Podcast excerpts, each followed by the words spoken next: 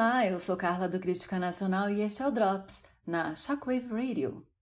Hungria, na expectativa de nova onda de imigração ilegal.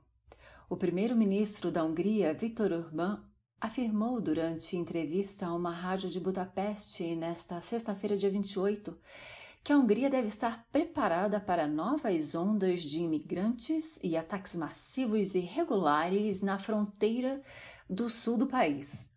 O comentário foi feito após o premier húngaro obter relatos de que a Turquia decidiu não mais impedir que refugiados sírios atravessem o território turco em direção à Europa.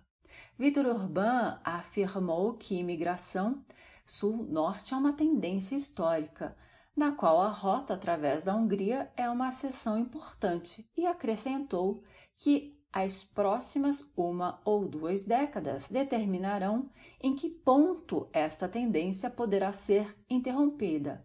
Aspas. Não importa quantos imigrantes venham, as autoridades da Hungria serão capazes de proteger as, as fronteiras nacionais, disse Urban. E fiquem ligados para mais notícias, acesse criticanacional.com.br e a qualquer momento voltaremos com mais um Drops para vocês.